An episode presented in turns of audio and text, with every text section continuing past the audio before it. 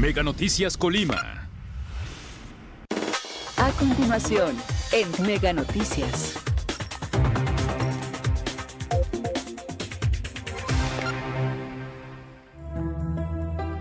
Este programa es presentado por Hola Metrocarrier, alianza que comunica éxito.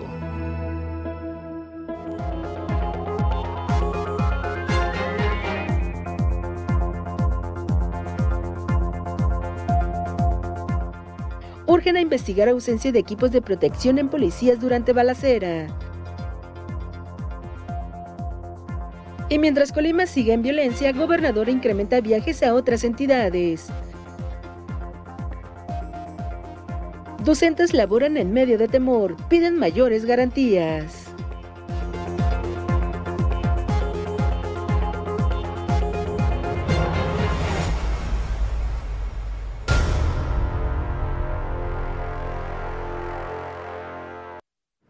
¿Qué tal? Muy buenas tardes, bienvenidos al resumen semanal de Mega Noticias, donde le presentaré lo más destacado de esta semana que está por concluir. Los invito a que me acompañen la siguiente media hora. Como siempre, es un gusto saludarlos. Soy Rosalba Venancio. Y mire, también el lunes la violencia de nueva cuenta se apoderó de la ciudad de Colima y es que eh, por la tarde hubo un fuerte enfrentamiento entre presuntos integrantes de grupos delictivos y elementos federales. Esto ocurrió sobre la avenida Pino Suárez, cerca de la glorieta del Charro. Las detonaciones que se escucharon en varios fraccionamientos a la redonda generaron pánico en la ciudadanía. También fueron baleados dos viviendas de la colonia Rancho Blanco en el municipio de Villa de Álvarez sin que se reportaran personas detenidas. Estos hechos se registran luego de que este fin de semana fue asesinado Cristiano Toniel Padilla Montes de Oca, quien se desempeñaba como agente de la Policía Estatal comisionado de la Unidad de Investigaciones de la Dirección General de Inteligencia de la Secretaría de Seguridad Pública.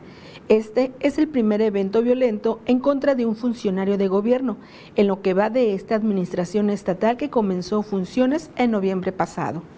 El asesinato ocurrió la mañana del sábado, cuando al 911 se recibió un reporte de emergencia avisando de un hombre sin vida sobre el cruce de las calles Esteban García y Aquiles Cerdán en la colonia La Armonía del municipio de Colima.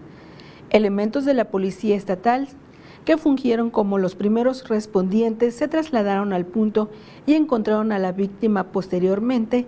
Se solicitó la intervención de paramédicos quienes confirmaron el deceso. Peritos de la Fiscalía General del Estado se presentaron al lugar y entre los indicios recolectados están casquillos, huellas y videos que se anexaron a la carpeta de investigación. El cuerpo fue trasladado a servicios forenses para la necropsia según la ley. Y la gobernadora de Colima, Indira Vizcaíno Silva, manifestó en redes sociales su indignación por este homicidio y exigió a la Fiscalía General dar con los responsables. Pero este no fue el único evento violento el fin de semana, que por cierto continuó hasta este lunes que le menciono. Por la madrugada, cerca de la 1.20 de la mañana, un hombre le prendió fuego a una mujer embarazada y a la vivienda donde se encontraba en la colonia La Reserva, en Villa de Álvarez. Cuando el personal de emergencia arribó al lugar, la mujer presentaba quemaduras de segundo y tercer grado en la mayor parte del cuerpo. El domingo por la noche, un hombre fue asesinado en, una, en un ataque armado ocurrido en la colonia Emiliano Zapata en el municipio de Cuauhtémoc. En la mañana del domingo, también otro hombre fue asesinado a balazos, otro quedó herido tras ser agredido en la colonia Torres Quintero de la ciudad de Colima. El sábado por la noche fue localizada una bolsa con restos humanos sobre la calle 5 de Mayo en la colonia Villas Colimán, esto en Villa de Álvarez, mientras que por la mañana, también el del sábado, otra bolsa con restos humanos fue encontrada en la zona centro del municipio en la calle Miguel Virgen Morfín. También la Secretaría de Marina Armada de México y la Secretaría de Seguridad Pública de Colima aseguraron armas y un artefacto explosivo improvisado en la localidad del río Marabasco en el municipio de Manzanillo. Esta acción se llevó a cabo durante un recorrido de vigilancia que se efectuó tras escuchar detonaciones de arma de fuego en la localidad de Río Marabasco, a la altura de la brecha conocida como Archiotes, por lo que se dirigieron al lugar de donde provenían los disparos. Al notar la presencia de los elementos navales, cuatro personas del sexo masculino que se encontraban en el lugar se dieron a la fuga, dejando abandonados los siguientes artefactos.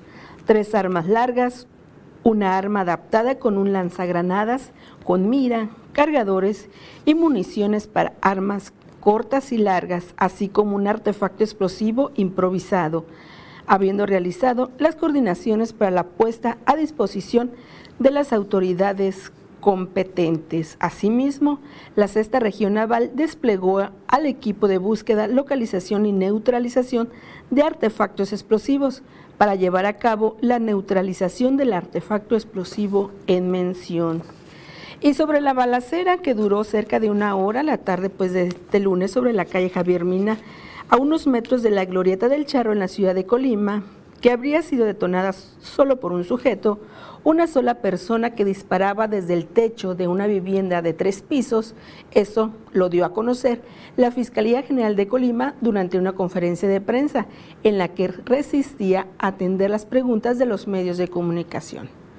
Se informó que cerca de las seis de la tarde del martes el sujeto comenzó a disparar a vehículos que transitaban por esta zona, se recibió el reporte de este hecho al C5I y elementos policiales municipales y estatales acudieron al lugar.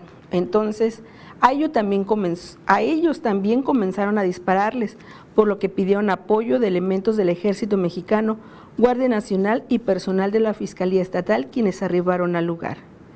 Fue la propia ciudadanía la que informó que la balacera se prolongó cerca de una hora los elementos policiales lograron ingresar al inmueble, detuvieron al sujeto, quien resultó sin lesiones. Fue solo un elemento de la Fiscalía quien resultó herido en este evento, pero no requirió ser trasladado a un hospital. En el lugar se aseguraron dos armas de fuego de diversos calibres y un casco táctico antibalas. No hubo personas fallecidas.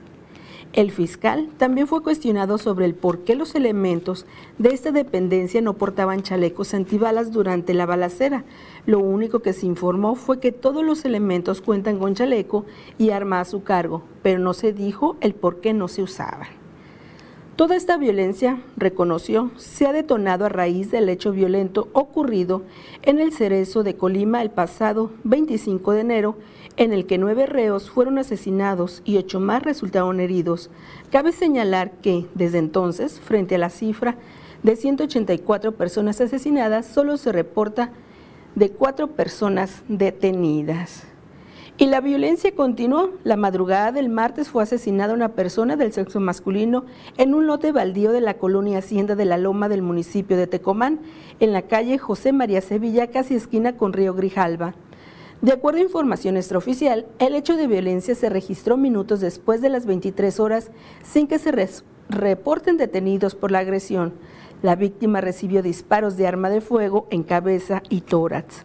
Ya por la noche se informó del asesinato de un hombre en la colonia José Ortiz de Domínguez, al oriente de la ciudad de Colima. Y también los cuerpos sin vida de dos hombres y con signos de tortura fueron localizados la mañana del miércoles dentro de una camioneta en la colonia Liberación en el municipio de Villa de Álvarez. De acuerdo con reportes policiales, la unidad que contenía el cadáver fue ubicada sobre la calle República de Perú, en el cruce con República de Nicaragua. La zona fue cordonada en tanto se recuperaba el cuerpo y se levantaban indicios. También en la colonia La Reserva, en Villa de Álvarez, fue decomisada un arma larga y envoltorios con metafetamina. El arma, la droga y el inmueble fueron asegurados tras un cateo implementado por la Policía Investigadora de la Fiscalía Estatal, pero no hubo personas detenidas. Además, también por la madrugada, una camioneta fue incendiada sobre la calle José Revueltas en la colonia Jardines de Vista Hermosa, en la ciudad de Colima. Los responsables, pues como siempre, se dieron a la fuga. Tras prácticamente dos meses de continua violencia, fue anunciada la postergación por segunda ocasión del concierto del cantante Cristian Nodal programado para este 2 de abril en la Plaza de Todos La Petatera. La empresa organizadora informó que el evento se debió que debió ser cancelado ante la inseguridad que prevalece en la zona metropolitana Colima, Villa de Álvarez. Y también en la tarde del jueves fue baleada la fachada de una vivienda en la colonia Torres Quintero de la ciudad de Colima. De acuerdo con los reportes policiales, sujetos armados dispararon en repetidas ocasiones contra un domicilio de la calle Profesor Miguel González. En el evento no se reportaron personas heridas o fallecidas. Además, un hombre fue herido de bala en el municipio de Minatitlán. De acuerdo con la Dirección de Seguridad Pública, elementos municipales, en coordinación con personal de la Fiscalía General del Estado, acudieron a la zona norte del municipio por el reporte de, detonaciones por arma de fuego, donde encontraron a una persona herida y varios casquillos percutidos. Un hombre también fue asesinado en la colonia San Isidro del municipio de Villa de Álvarez. Los hechos ocurrieron sobre la calle Aldama, en donde sujetos armados comenzaron a disparar contra la víctima. Casi al mismo tiempo, en la colonia La Albarrada del municipio de Colima, un hombre fue asesinado. Según el reporte policial, los hechos ocurrieron en, sobre la calle Colón, en donde sujetos a bordo de una motocicleta accionaron sus armas dejando sin vida a la víctima. En el lugar se localizaron cerca de 20 casquillos percutidos. El tercer evento violento del miércoles fue por la noche, se registró sobre la avenida San Fernando de la capital colimense, en donde un masculino fue herido por sujetos de, que de inmediato se dieron a la fuga.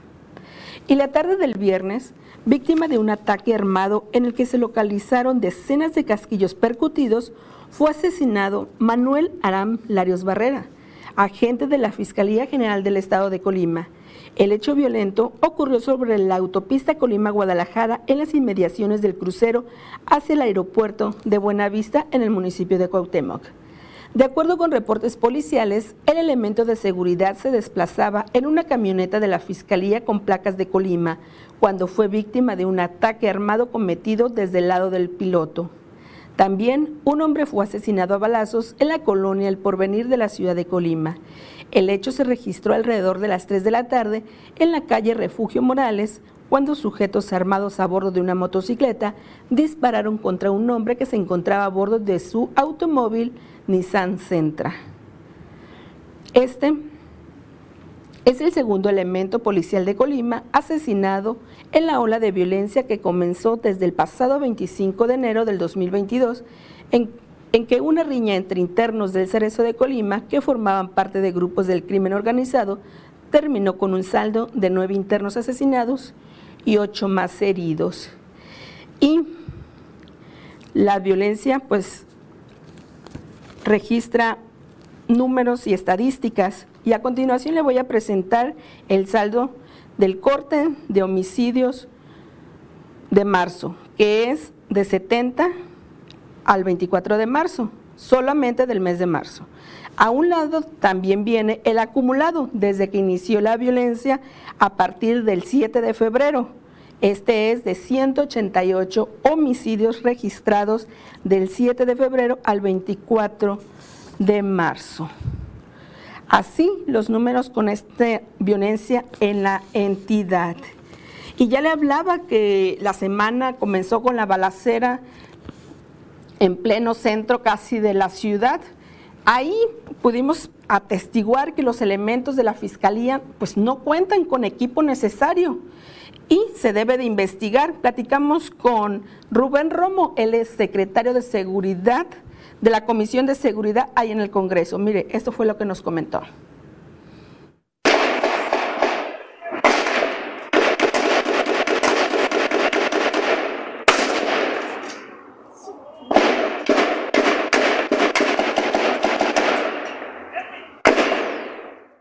En el enfrentamiento armado que duró alrededor de una hora entre las corporaciones de seguridad e integrantes de grupos delincuenciales ocurrido la tarde de este lunes en la ciudad de Colima, se observa cómo los elementos de seguridad repelen las agresiones sin el equipo necesario como chalecos y cascos antibalas, quienes para salvaguardar su integridad se resguardan en postes de luz y vehículos. De acuerdo con el diputado Rubén Romo, secretario de la Comisión de Seguridad, es un tema que debe investigarse.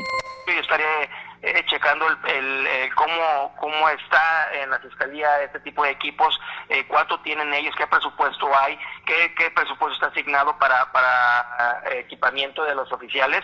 Y pues estamos dando seguimiento, pero te puedo comentar que muchas veces ellos andan sin, traen nada más la pura pistola fajada y no traen este ni portapistola ni nada, son los agentes judiciales que se llaman estatales sobre la situación de violencia por la que atraviesa actualmente la entidad, en donde a partir del 7 de febrero de 2022 han sido asesinadas al menos 123 personas, el diputado dijo que se trata de un tema heredado de anteriores administraciones. Que se está metiendo orden en el Estado, no es, no es magia para que la inseguridad que se vivió durante más de 30 años en el Estado y, lo que y la historia que tuvo el Estado en, en cuestión de inseguridad y los malos gobiernos que tuvimos se pudieran acabar en tan solo cuatro meses que lleva el gobierno actual. Karina Solano, Mega Noticias.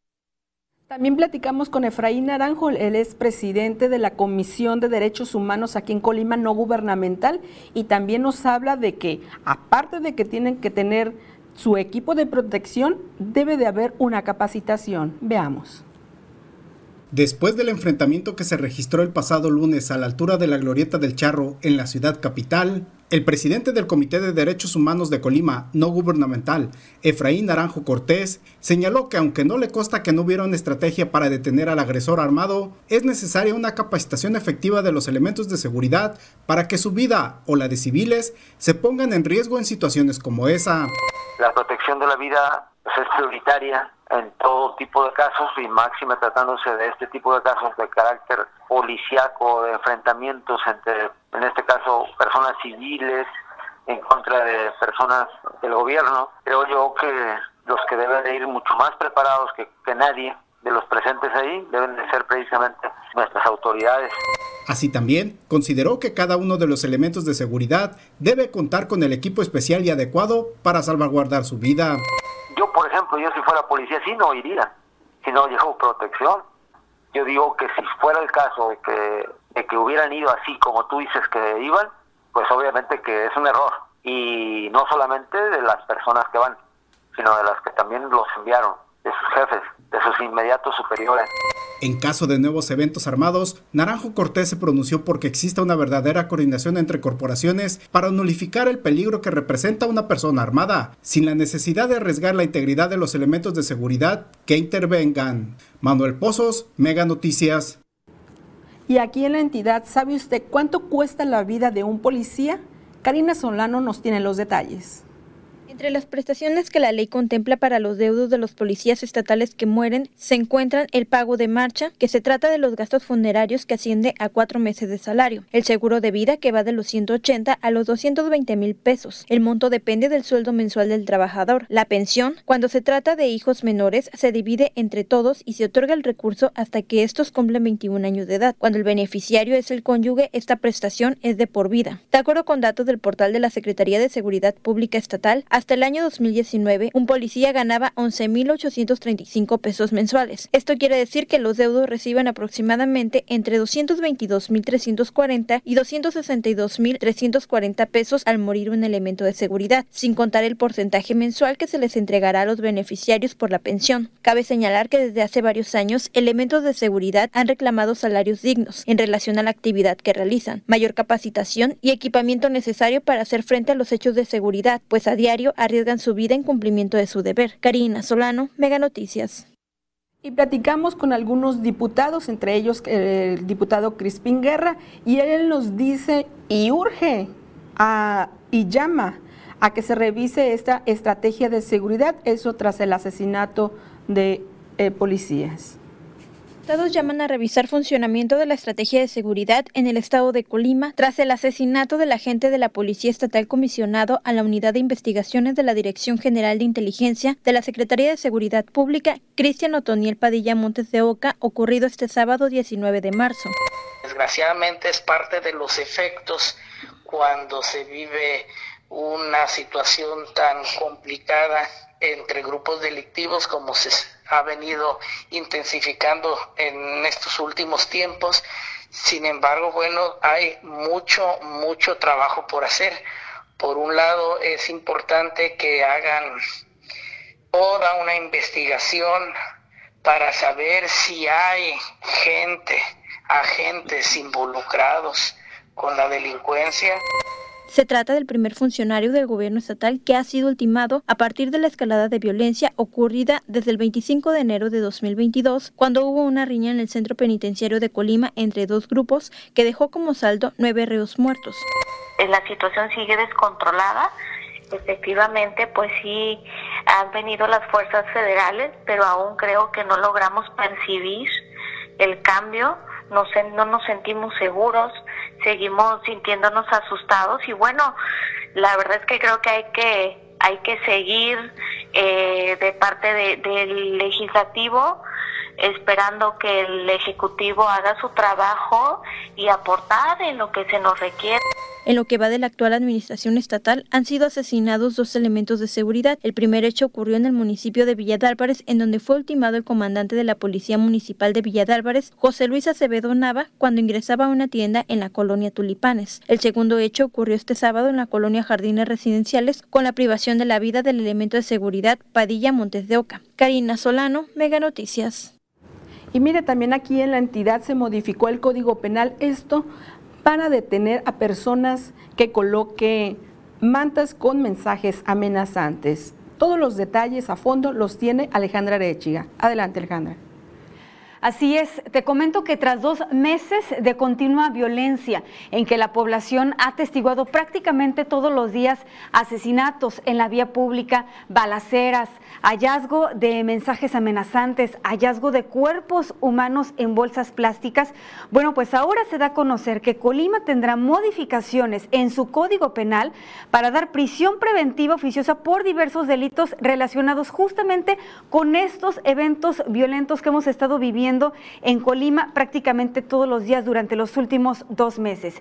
El Congreso local aprobó reformas al Código Penal para establecer prisión preventiva por la colocación de mantas, cartulinas, lonas de cartón o cualquier medio físico con mensajes amenazantes como los que han sido ubicados frecuentemente en el exterior de escuelas, parques, viviendas y junto a los cadáveres que son dejados en las calles en estos últimos dos meses. A partir de su publicación en el diario, en el periódico oficial, del Gobierno Constitucional de Colima, se le impondrán de dos a seis años de prisión y multa por un importe de hasta 120 unidades de medida y actualización a quien cometa estos delitos. Igual sanción tendrá quien elabore, imprima, fabrique, desplace o traslade cualquier objeto que contenga expresiones o mensajes eh, de amenazas en lugares públicos. Así lo dio a conocer hoy el Congreso local. Además, quienes cometan allanamiento en cualquier inmueble se le impondrán hasta tres años de prisión y multa de hasta 70 UMAS. También a quien vigile, rastree o proporcione información sobre los recorridos y operativos del personal de seguridad pública de cualquier corporación, ya sean municipales, estatales o federales, aquí en el estado de Colima, se le impondrán de seis meses a cinco años de prisión y multa de hasta 400 UMAS. Otro delito que también se actualiza, otra pena es que también se impondrán desde tres hasta 12 años de prisión y una multa de hasta 500 UMAS a quien altere, sustraiga, destruya, oculte información de las instituciones de seguridad pública. También a quien introduzca, permite, eh, permita o facilite el ingreso de teléfonos celulares, de sistemas de comunicación electrónica o radiocomunicación al interior de los centros preventivos y de reinserción social del Estado de Colima, o bien a quien posea eh, porte, eh, equipo o artefacto que permita la intervención, la escucha o la transmisión de datos con respecto a los canales de comunicación oficiales de institución de seguridad pública. Toda esta información tiene que ver con eh, todas estas modificaciones, con los últimos eventos violentos que se detonaron, hay que recordar aquí en Colima desde el pasado 25 de enero, cuando hubo una riña en el Cerezo de Colima, en el que nueve internos fueron violentamente asesinados, e incluso utilizando eh, armas, eh, armas de fuego y también rocas que había en, el interior de ese cerezo. Y también ese día otros ocho internos eh, terminaron severamente lesionados. Otro aspecto que se actualiza es que la prisión preventiva oficiosa también aplicará para quien cometa desaparición forzada de personas, feminicidio, lesiones, robo con violencia y enriquecimiento ilícito. Esto entre varios delitos más. Todos estos, eh, todas estas actualizaciones aplicarán a partir de su publicación en el periódico oficial del gobierno de Colima. Y tras el anuncio de estas modificaciones al Código Penal, la duda que prevalece es a quiénes se van a aplicar estas sanciones, a quiénes se van aplicar estas multas, a quiénes se va a aplicar esta prisión preventiva. Porque la misma Fiscalía General del Estado de Colima ha informado que durante estos dos meses continuos de violencia que hemos estado viviendo toda la ciudadanía, pues únicamente se ha detenido a cuatro personas. Este es el reporte. Gracias Alejandra, así es, o sea, parece una buena acción, ojalá de resultados y no quede como letra muerta. Hasta aquí la información de inseguridad, vamos a hacer un corte y al volver les vamos a presentar también estos protocolos que se hacen cuando hay balaceras en las cercanías de una escuela ya sea tanto pública como privada. Pero antes les recuerdo que ha estado a su disposición nuestras redes sociales, están apareciendo en pantalla, en Facebook, como siempre nos encuentra como Mega Noticias Colima, está nuestro portal www.meganoticias.mx y nuestro teléfono por vía mensaje WhatsApp, que es el 312-181-1595. Vamos a un corte.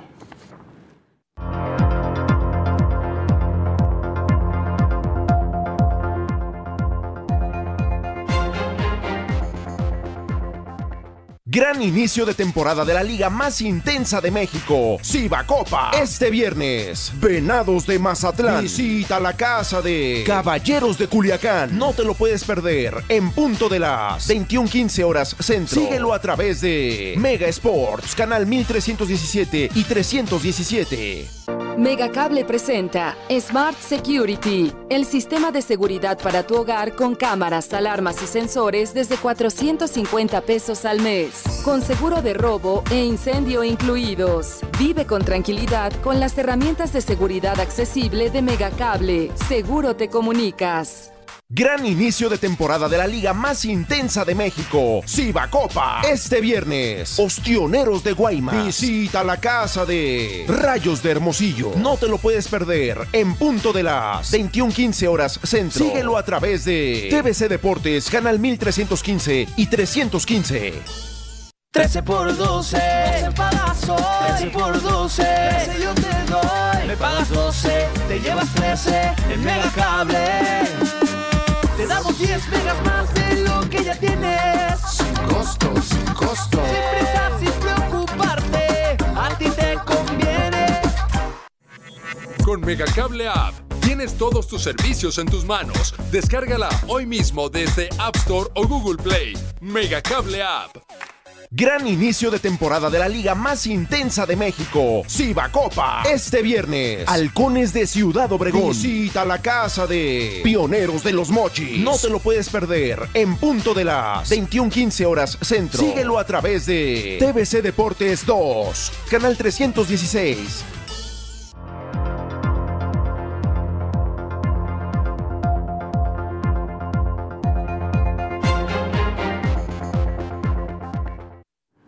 Muchas gracias por acompañarnos y continuamos con más información respecto a lo que ocurrió de la localización de dos hombres que fueron localizados al interior de una camioneta justo junto a la escuela primaria primero de septiembre, esto en la colonia Liberación en Villa de Álvarez. Ahí el personal directivo del plantel implementó un protocolo de seguridad que implicó durante algunos minutos que el estudiantado se colocara pecho tierra.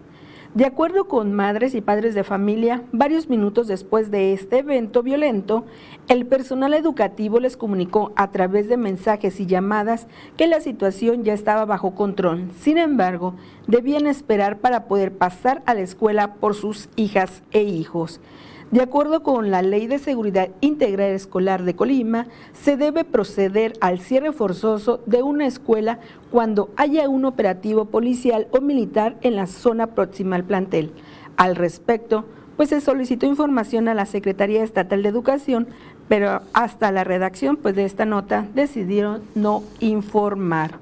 Y por ello, pues ahí platicamos con Alejandro, que él es docente, y él pues nos dice que hay temor de estar dando clases y que se vuelva una una balacera en las cercanías de los planteles. Veamos.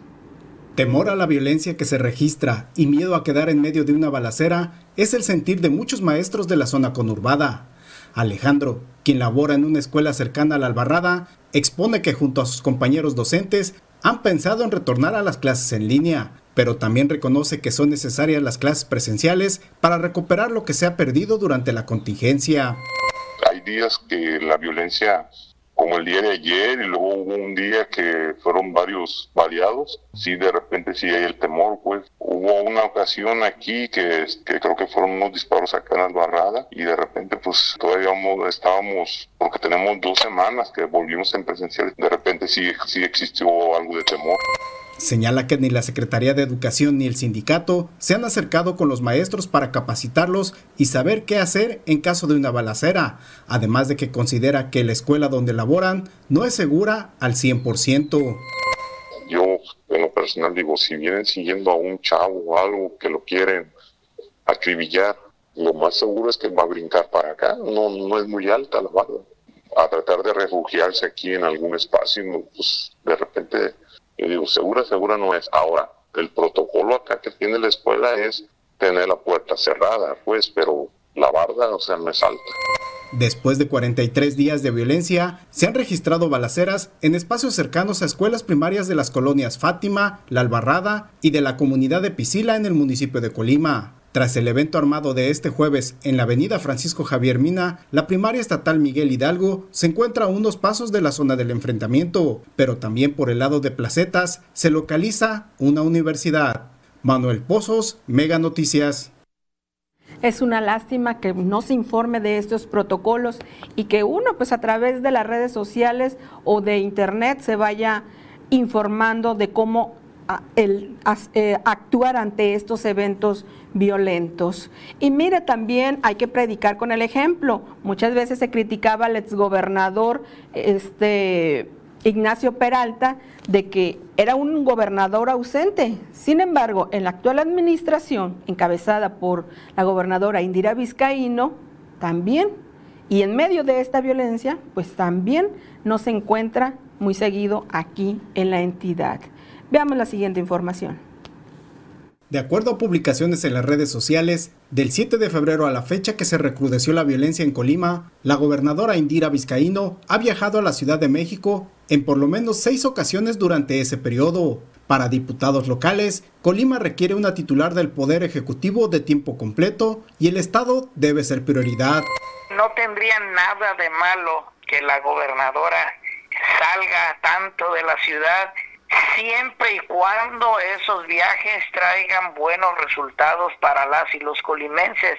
A lo que vemos, pues no parecen viajes que traigan resultados para Colima. Después del 7 de febrero que estalló la violencia, el martes 22 de febrero, Vizcaíno Silva presumió una reunión de trabajo con la jefa de gobierno, Claudia Sheinbaum. El 5 de marzo participó en el encuentro de Mujeres por la Transformación. El 6 de marzo estuvo en el encuentro municipalista. El 8 de marzo acudió a la Ciudad de México por el Día Internacional de las Mujeres en Palacio Nacional. El 12 de marzo disfrutó de rica comidita junto con homólogas en la Ciudad de México y recientemente, el 21 de marzo, acudió a la inauguración del aeropuerto Felipe Ángeles. Bueno, ahorita con la situación de Claudia Sheinbaum por la candidatura a la presidencia de la República está muy temprano, ¿eh? Pero lo que sí no estamos de acuerdo es que esté todo el tiempo dedicado y aquí la inseguridad gente aumentando, pero aparte de eso falta inversiones. El tema económico ha sido ya un tema que ha estado creciendo el problema de una forma enorme, donde pues los comerciantes se ven afectados por esta ola de violencia. Manuel Pozos, Mega Noticias. Pues con esta información concluimos la semana de esta semana y le agradezco que me haya acompañado la siguiente pues media hora. Recuerde disfrutar su fin de semana y despejar su mente. Muy buena tarde.